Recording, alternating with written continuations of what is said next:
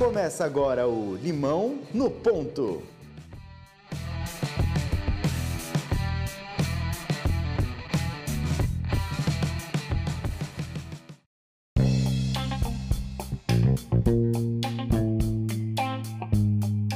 Sejam muito bem-vindos a mais um episódio do Limão do Ponto. Eu sou o Dudu Mendonça.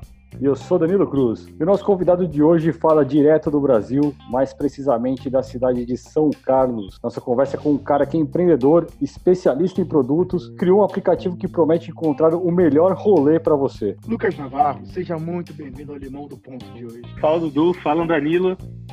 Olá a todos os ouvintes do Limão no Ponto. É, para mim é um, uma enorme satisfação aqui poder trocar com todos. Então vamos logo começar, sem mais delongas.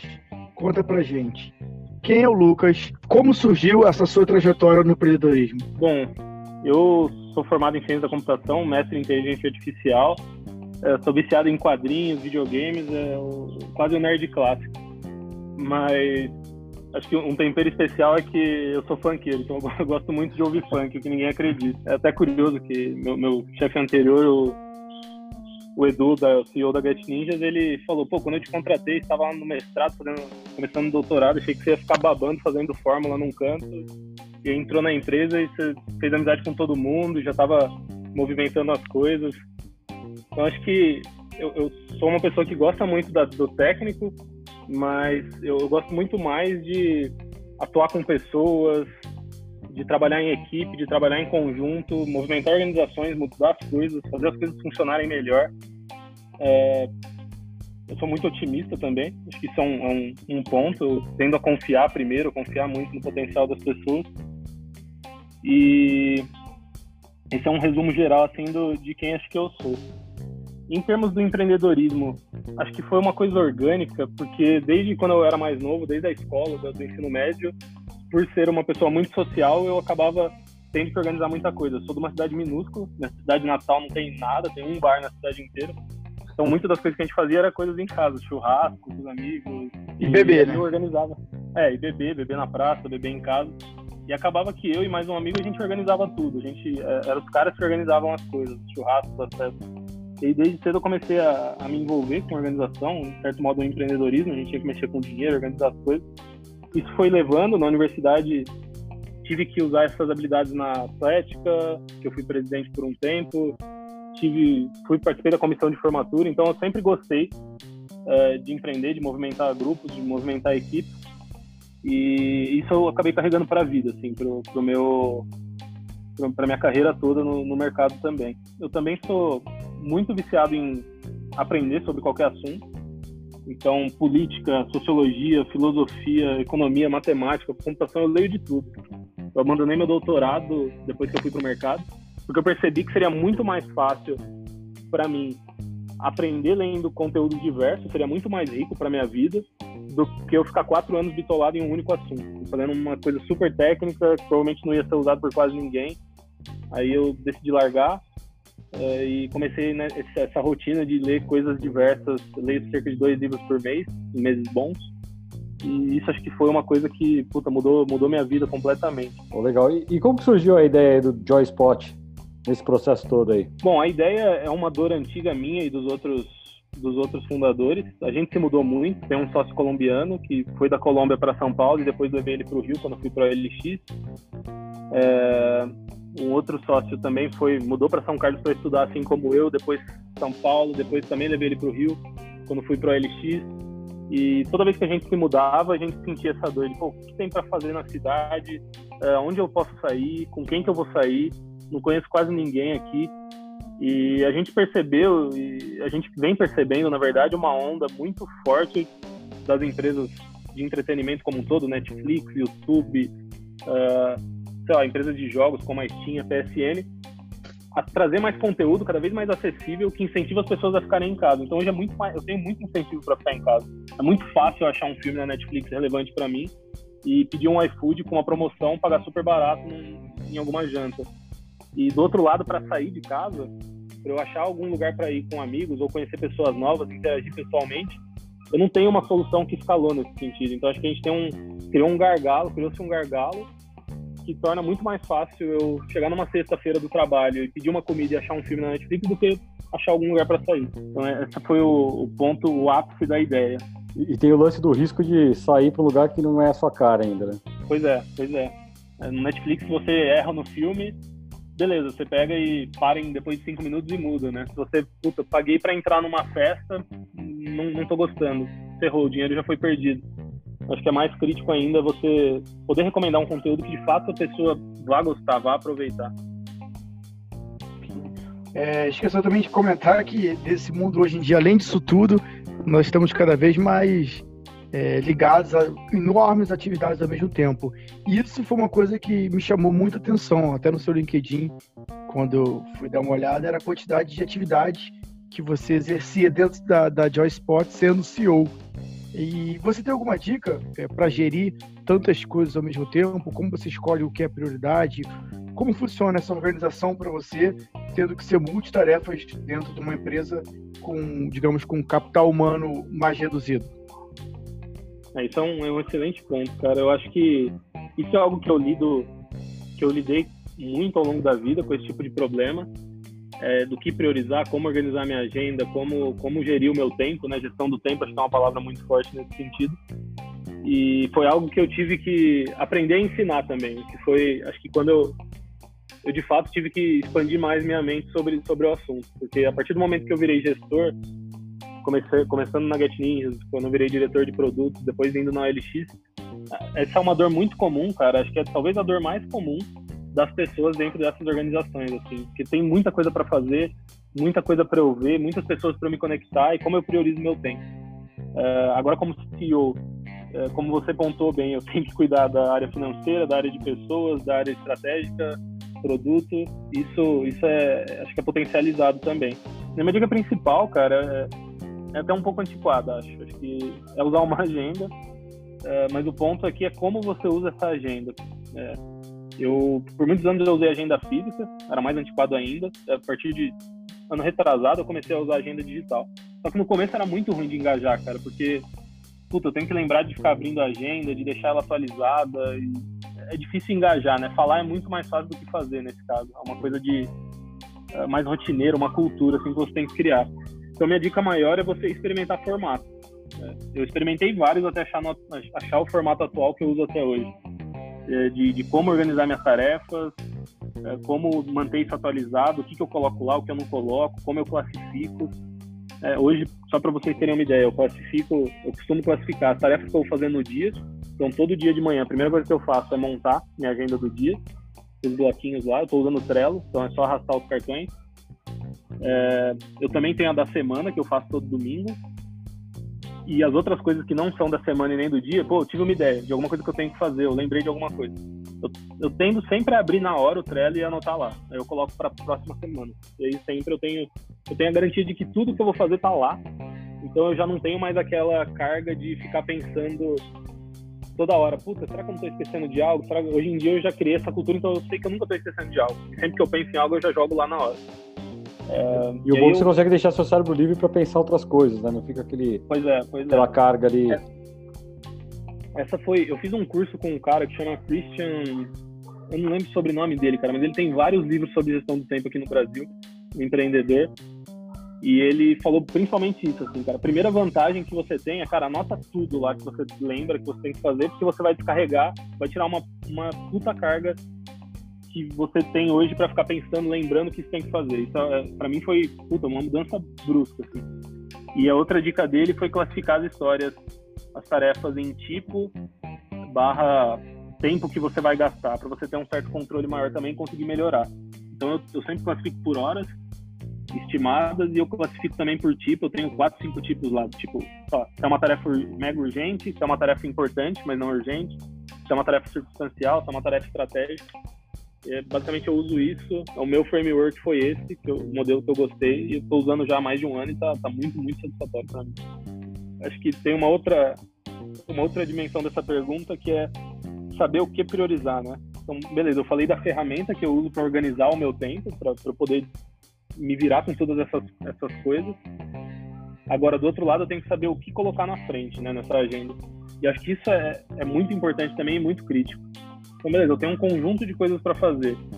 É, o, que, o que eu preciso nesse caso é ter conhecimento suficiente para saber, por exemplo, ah, que essa tarefa, por exemplo, de RH que eu tenho que fazer hoje é mais importante que uma tarefa do financeiro. São coisas muito distintas. Às vezes é difícil você você conseguir fazer essa essa priorização. Mas eu acho que a única solução aqui para mim é tomar um banho de conhecimento. Cara, acho que esses livros que eu venho lendo de todos esses assuntos me trazem mais e mais riqueza. Eu tenho mais contexto, mais conhecimento sobre essas diferentes áreas, diferentes tarefas e, dimensões. E eu consigo de alguma maneira colocar pelo menos um pouco uma em detrimento da outra para saber o que eu devo ou não fazer primeiro.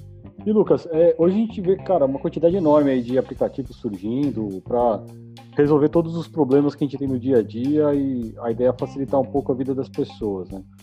Como que vocês enfrentam aí com o Agile Spot esse desafio de se destacar no meio dessa multidão aí? Entrando no nosso segmento, principalmente, eu acho, a gente está no, no, segmento de lazer e entretenimento. Então, uhum. essa colocação da pergunta é muito, muito interessante, porque eu acho que isso é o ponto-chave desse setor, né? Todas essas empresas que atuam no segmento de lazer e entretenimento, seja Netflix, YouTube, é, empresas de jogos, de. Puta, tudo, tudo nesse setor disputa hoje, no final do dia, tempo do usuário. É o tempo, quanto do tempo livre para lazer que o usuário tem que ele vai ceder para mim, para o meu produto. É, até teve uma declaração muito famosa acho que do CEO da Netflix no ano passado, ou retrasado, que perguntaram ah, qual ser o maior competidor, você tá com medo da Disney Plus, não sei o quê. Ele falou, cara, hoje o meu maior competidor é o Fortnite, é o jogo que é o que tá tirando mais a atenção da galera ali para pra... Então é, é todo, todas essas empresas desses diferentes tipos de, de, de, setores dentro de entretenimento, elas, elas batalham pelo tempo do usuário. E a gente recomendando eventos, rolês, festas para a pessoa sair, é a mesma coisa, assim, tá, tá, na mesma situação. No fim do dia, a gente quer roubar tempo da Netflix, a gente quer roubar tempo do YouTube, a gente quer roubar tempo dessas empresas para que o usuário gaste uh, saindo de casa, interagindo com outras pessoas, que a gente julga que é importante também ter esse balanço. Então, a gente tem várias, várias uh, ideias, várias coisas para testar, mas eu acho que o ponto-chave, cara, se eu fosse trazer assim, a estratégia principal, o ponto principal, eu diria que é a personalização essa palavra eu ouvi assim com muita frequência quando eu fui para o LX. Quando eu fui para o LX, a proposta da, da, da, empresa aqui no Brasil, né? A OLX ela é uma empresa global, não sei se vocês sabem, uhum. é, só que são empresas separadas, né? Então tem uma OLX em Berlim, tem uma OLX em Portugal, uma OLX Índia, todas elas são empresas completamente independentes, não tem absolutamente nada em comum a não ser a marca e o investidor. E aqui no Brasil a, empresa estava muito nesse momento de, cara, a gente precisa investir em personalização. Essa é a proposta que eu fui para lá para resolver. E aí eu acabei mergulhando muito nesse assunto, né? E o que, que é personalização? É, cara, o usuário entrar na sua plataforma e a sua plataforma oferecer para ele uma experiência única. Ele, ele se sentir completamente valorizado, sentir que o fato dele ter entrado lá, a gente conseguiu quase que construir um produto só para ele, né? Com os gostos dele, com as preferências dele, com a cara dele. E, isso, no lado, na, na, olhando nossos competidores, né, as empresas que fazem uh, festas, eventos, coisas para as pessoas saírem, basicamente ninguém está usando isso, o que eu acho assustador. É, dificilmente uma empresa está usando sinais do usuário para recomendar um conteúdo relevante ou está fazendo isso muito mal. E você vê que Netflix, cara, só cresceu por isso. Netflix é, investe principalmente em personalização, né? Eles até criaram aquele uh, premium alguns anos atrás de para algoritmos de recomendação para só para aperfeiçoar o algoritmo de personalização deles. O YouTube é a mesma coisa. As empresas todas investem muito nisso. Acho que esse é o diferencial maior, pensando assim de maneira macro na estratégia que a gente quer apostar. A gente quer focar no usuário e criar uma experiência que seja completamente personalizada. Lucas, é, dá para perceber que você é um grande entusiasta de te novas tecnologias, novos modelos de negócio, empreendedorismo de maneira geral. Para você, como é que foi é, sair de uma empresa renomada como a LX, com uma certa estabilidade é, financeira, e realmente ir para a luta e buscar o, o, realizar seu sonho, o novo negócio, cheio de certezas que tem no mercado? Como funcionou isso para você? Isso, isso é bem difícil. Eu acho que no começo no começo foi bem, eu fui bem resistente a essa ideia, na verdade. Eu sempre quis empreender, isso é fato.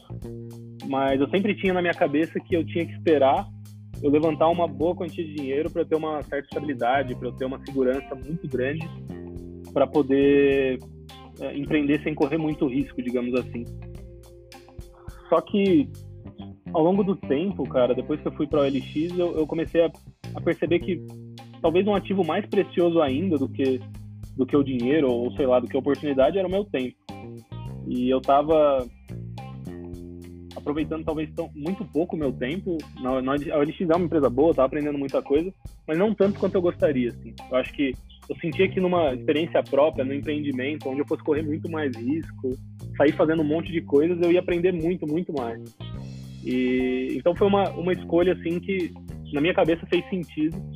Eu estar tá trocando algo seguro em termos de estabilidade financeira para algo completamente inseguro, onde inclusive eu vou torrar todo o meu dinheiro provavelmente, é, para poder aprender mais, para poder potencializar o, o minha, minha carreira e, e, crescer mais no futuro. Eu acho que na pior das hipóteses eu vou sair daqui com um aprendizado muito maior, vou sair daqui muito mais forte uh, com a empresa dando certo ou não. Então, a, a escolha nesse sentido foi um pouco óbvia para mim depois que eu pensei nessas dimensões.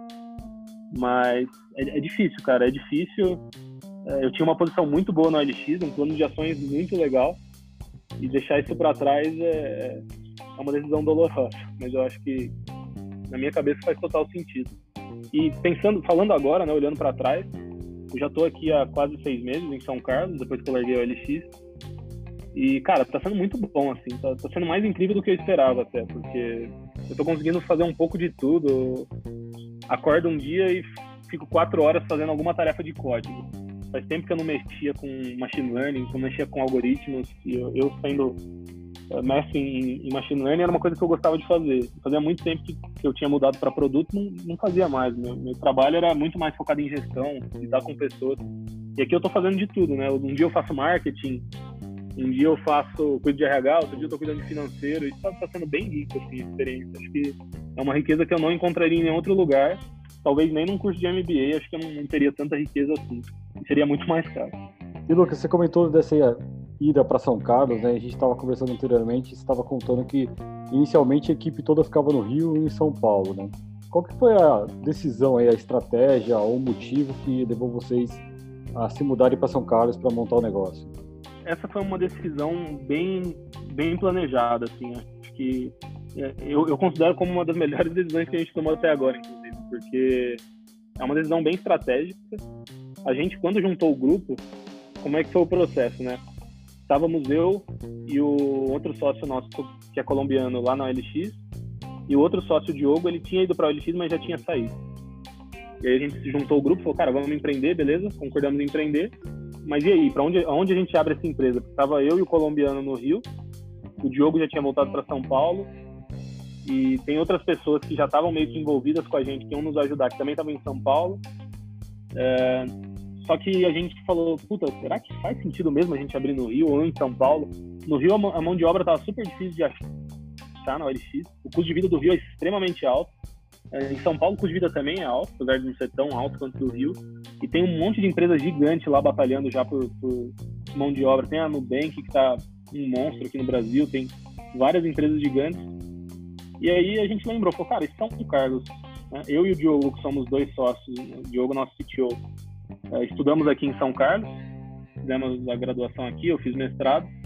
E eu fiquei sabendo, assim, por, por grupos que, pô, a cidade estava bem quente em empreendedorismo, tava, algumas pessoas falam que é o Vale do Silício brasileiro aqui.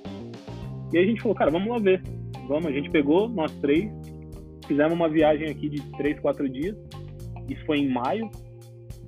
E a gente conheceu vários grupos, fiz conexão. Antes de vir, eu já marquei, agendei várias visitas, né? A gente conheceu várias empresas, vários laboratórios, vários espaços que tem várias empresas alocadas. E de fato, cara, tá muito quente aqui. Deve ter hoje por base aí umas cento e poucas startups na cidade. Algumas já passaram de série A, então o ecossistema tá quente, tá crescendo. É, a gente tem Federal de São Carlos, que é uma das melhores universidades de computação do Brasil, e a USP, daqui de São Carlos, que também é muito boa em computação. Só aí você tem centenas de universitários entrando todo ano em cursos de computação. Tem vários outros cursos também de engenharia que são bem legais, tem dezenas de milhares de alunos. Se a gente somar todas as universidades que tem aqui em São Carlos, é, deve chegar na casa dos 40, 50 mil alunos. Então é, é muita mão de obra, o custo de vida é muito baixo. Aqui a gente consegue manter o custo operacional da empresa muito mais barato. Né? A gente é uma coisa até divertida assim que está sendo divertido para a gente, eu acho. Que a gente morava alguns dos, das pessoas que estão trabalhando hoje na empresa e o sócio que é o Diogo, meu sócio, a gente morou junto, né? É, na época a gente abriu uma república quando a gente estudou aqui. E aí agora a gente abriu a empresa, a gente alugou uma casa, uma puta casa aqui, uma mansão gigantesca, que é mais barato que o meu apartamento custava lá no Rio, em Ipanema. e é bizarro, é bizarro. E a gente comprou material de escritório mesmo e montou assim, a sala da frente da casa é muito grande, cabe cerca de 16 pessoas trabalhando lá. Tem lareira, tem bar, tem é uma casa gigante assim. E aí a gente tá morando aqui, os sócios moram aqui então é quase uma república de novo. Assim, a gente está revivendo a época universitária, só que num momento muito mais profissional, sério, e está sendo muito bom e muito produtivo, cara. Tá, tá sendo. É, é, é um espírito de startup mesmo, tá bem legal aqui. Virou, virou um co-work co-living aí também. Pois é, a gente, os sócios moram aqui, as outras pessoas que a gente vem contratando vêm vem trabalhar aqui, ficam trabalhando aqui no nosso escritório. A gente alugou a casa estrategicamente perto das duas universidades, então é bom para os estudantes também, a maioria consegue vir a pé. Então tá, tá perfeito, cara. Ué, você falando agora, narrando esse episódio, me lembrou muito o filme até do Facebook, quando eles fazem esse movimento para ficar perto do Paulo Alto e, e, e alguma casa, todo mundo, né? Na verdade, isso, assim, você contando, é, parece muito, muito divertido, parece ser um, algo realmente bem, uma experiência incrível. Mas qual é o lado para você ruim disso e qual é que é a grande dor de um empreendedor? Essa é uma ótima e dificílima pergunta também. Eu acho que começando pelo episódio, cara, que, eu acabei de citar, da gente tá morando junto aqui, como se fosse uma república, república barra empresa, é uma dificuldade que a gente está tá sofrendo bastante, talvez seja mais especial, especialmente pelo nosso caso, é, lidar com algumas questões mais sérias pelo fato da gente ter uma amizade muito antiga e ter morado junto por muitos anos até. Então, algumas questões mais difíceis, quando a gente tem que tratar alguma coisa mais séria ou algum feedback mais duro, eu, na posição de CEO, sofro mais, porque eu preciso dar feedback para todo mundo. E, às vezes, eu preciso dar um feedback mais duro, mais construtivo, e a gente é, apoia um pouco para quebrar essa barreira da intimidade, às vezes, da intimidade de separar um pouco as coisas. Isso vem sendo um desafio interessante, mas a gente está conseguindo superar ele bem, eu acho. Até. Mas é, é uma, uma, uma dificuldade grande para a gente. Agora, eu pessoalmente, como empreendedor, acho que essa pergunta é muito subjetiva, né? Cada empreendedor talvez tenha algum, algum desafio. Eu pessoalmente tenho um nível de ansiedade um pouco grande. Acho que isso é algo que eu tenho que lidar no meu papel.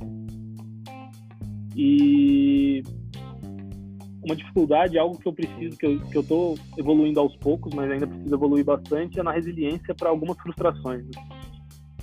Então, isso acho que é uma dor talvez mais comum de empreendedores, porque não, não, não é tanto a respeito do meu perfil em si, mas é a respeito da situação. Né? O que eu quero dizer com isso? Quando eu estou empreendendo, eu estou começando um negócio. Cara, majoritariamente quase todas as vezes a grana é da própria pessoa, do próprio empreendedor, então eu começo pondo minha grana, ou meu tempo, que é a mesma coisa. É, eu estou colocando.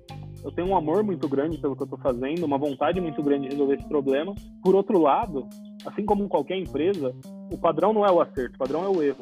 Então, você tende a fazer muitas coisas, errar em muitas dessas coisas, na maioria dessas coisas, talvez, e algumas você vai acertar e você vai aprendendo com esses erros. Acho que é o fluxo comum de qualquer empreendimento, de qualquer empresa.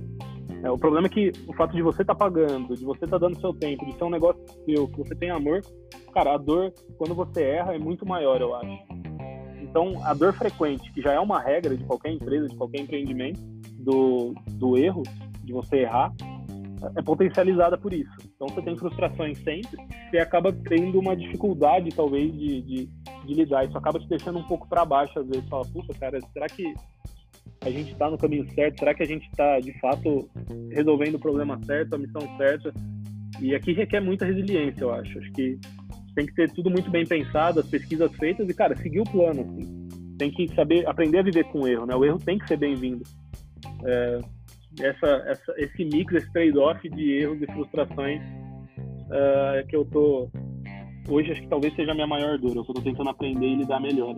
Lucas, agora eu estou bastante curioso de saber, você como uma pessoa tão eclética, como você mesmo disse, é, quais os livros você gosta e que indica, tem como referência e te ajudaram a chegar aqui nesse momento?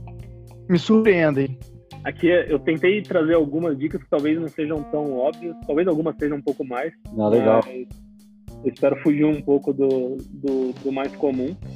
Eu, eu, andei olhando os últimos podcasts de vocês e, assim, eu vi os livros da galera, eu li quase, quase todos, não, mas acho que talvez a maioria eu, eu deva ter lido.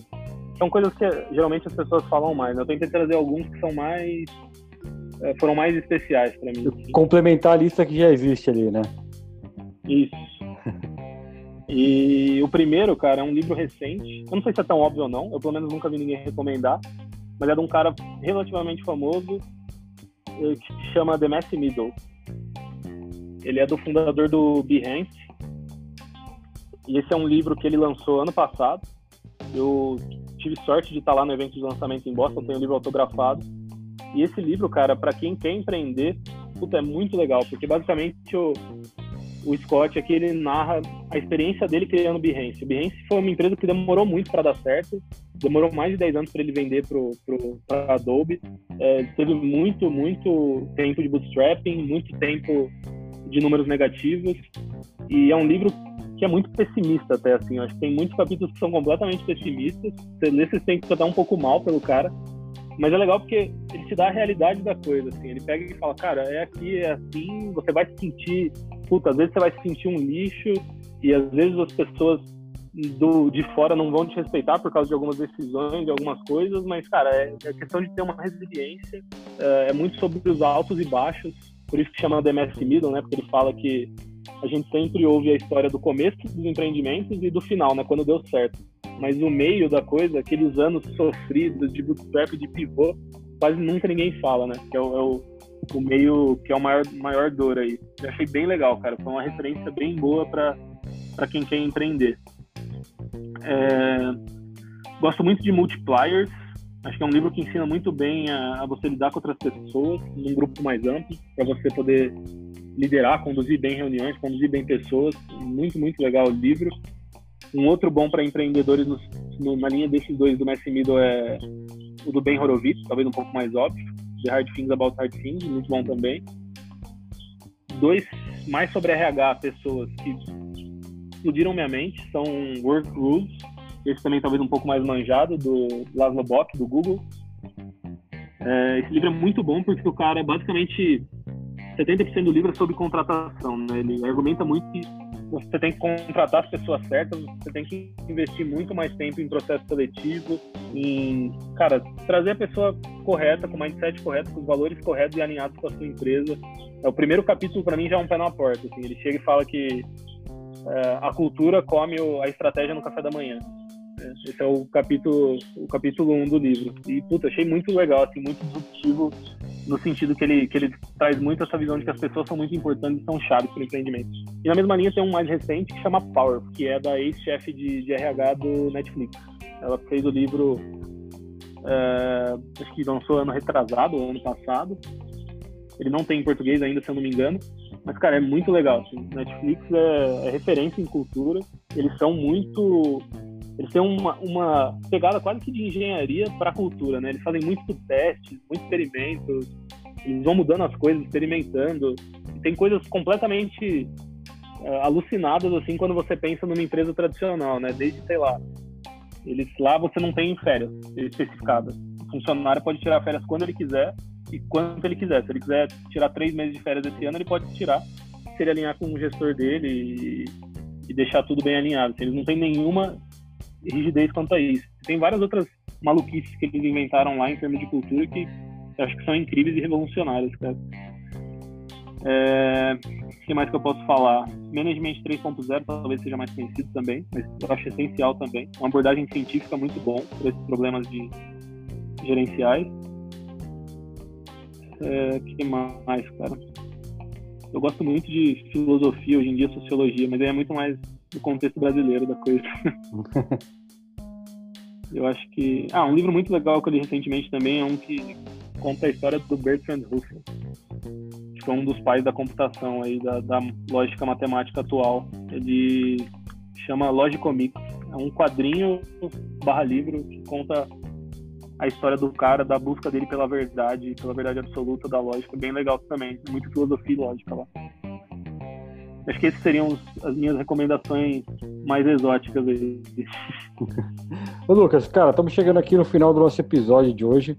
E a gente tem a nossa pergunta clássica aqui do podcast, que é se a vida te der um limão, o que dá para fazer?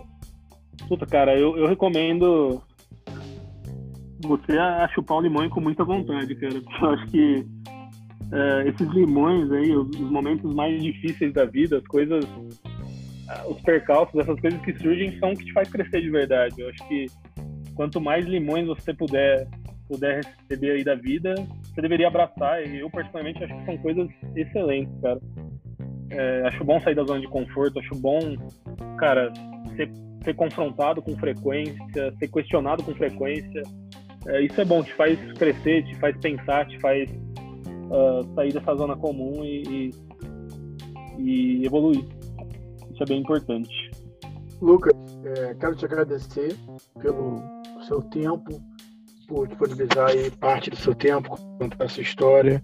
É, te agradecer realmente pelo todo é, é, com, compartilhamento de, de, ideias, de história. E agora quero deixar o canal aberto para você fazer considerações finais, caso como as pessoas te acham, como você pode usar o Joyspot, como é que funciona. Cara, muito. Primeiramente, muito obrigado a, a vocês pelo convite também, foi muito legal. Foi quase que uma coincidência, né, a gente se conhecer em, Portugal e estar tá fazendo esse podcast aqui hoje. Eu acho isso muito bacana. Queria agradecer também a, a todos os ouvintes que nos acompanharem até aqui. Eu fico totalmente aberto para conversar com qualquer pessoa que tiver interesse sobre a empresa, sobre a minha vida, também a minha carreira. Se quiser mais recomendações, é, sou completamente aberto a isso. Vocês podem me procurar no meu LinkedIn. LinkedIn acho que é o melhor canal, talvez. É, posso deixar meu e-mail também.